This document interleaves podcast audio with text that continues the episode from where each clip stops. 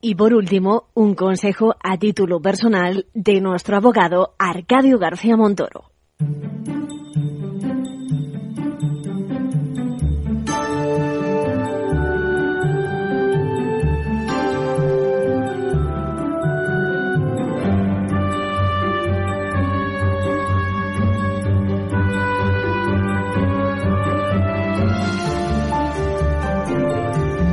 Bueno, y tenemos muchos consejos a los que contestar. El primero lo adelantaba, en más de una ocasión hemos contestado a padres que preguntan acerca de las facultades de corrección y los límites en materia de educación que tienen con respecto a, los hijos. E incluso eh, se pregunta, claro, sobre su responsabilidad en caso de que estos cometan algún tipo de ilícito, ¿no? Hoy contacta con Ventaja Legal Delsi, quien confiesa que tiene una relación complicada con su hijo mayor, tiene ya 13 años, el chaval eh, prácticamente tiene una vida independiente, dice, no hay forma de que asista al instituto y que... Eh, de manera que en el grupo en el que está se pasa el día pintando las paredes del barrio, por lo que el propietario de una de las tiendas cercanas a la casa ha venido muy enfadado a exigirme que le limpie la fachada y que no se repita porque si no me amenaza con denunciarme a mí y a mi hijo. Como me veo impotente, dice Delcy, bueno, pues eh, importante de controlarlo. ¿Podrías aclararme hasta qué punto tengo que pagar estos desperfectos? Cuando no puedo con el pibe, me dice, además, cuando consigo hablar con él de este tema, me dice que eso no es un delito y que no le va a pasar nada. Bueno, pues eh, sentimos mucho el deterioro de vuestra relación, de si que se encamine el menor por esa vía, pero me temo que tiene toda la razón tu vecino. Es más, quiero hacerte una puntualización. No se puede calificar como amenaza a ese tipo de comentarios de este vecino de la tienda porque cualquier ciudadano tiene derecho a interponer la correspondiente denuncia. Es legítimo, ¿eh?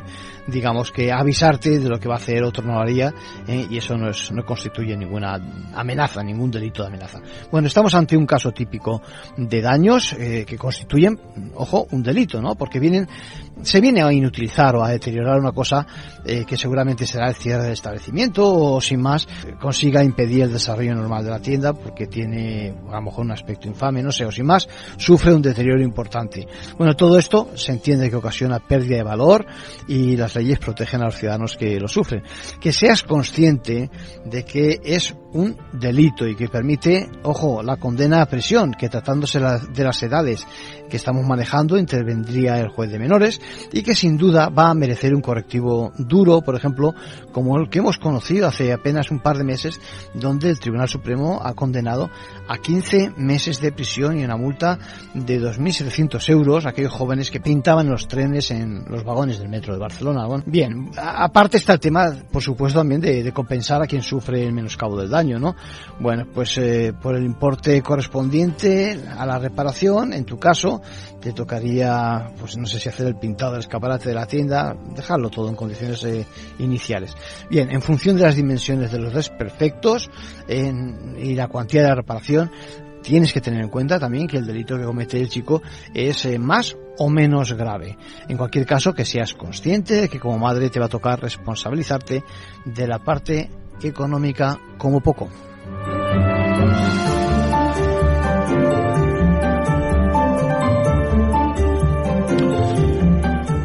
Les decía que las relaciones con, entre vecinos es muy probable que sean complicadas, ¿eh? Quien no está en una comunidad donde, bueno, ya saben ustedes.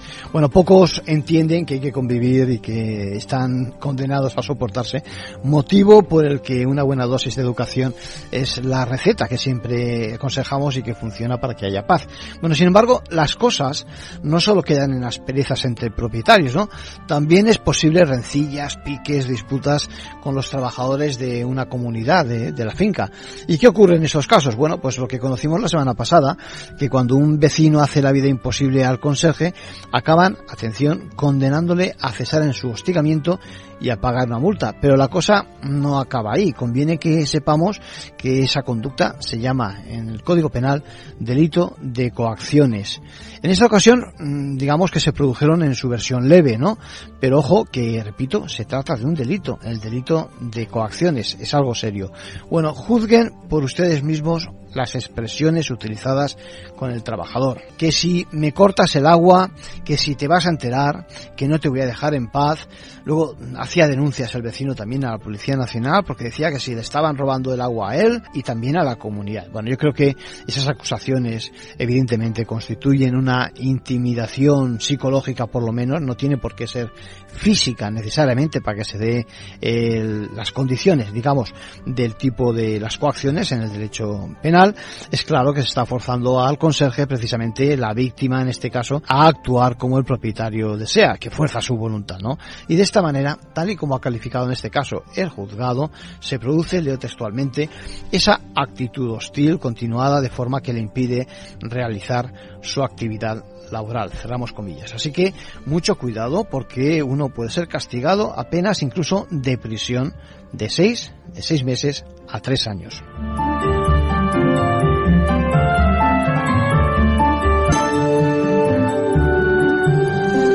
Bueno, en el capítulo de, de, lo laboral tenemos una consulta, una petición casi mejor de José Luis. José Luis es el responsable de recursos humanos de una empresa del sector servicios en Barcelona y nos sigue a través de las redes. Le gustaría que le apoyásemos en una decisión que sus jefes no tienen muy claro y como se declaran seguidores de ventaja legal cree que de esta forma, si estamos de acuerdo con él, con José Luis, le va a servir de apoyo nuestro, nuestro consejo, ¿no?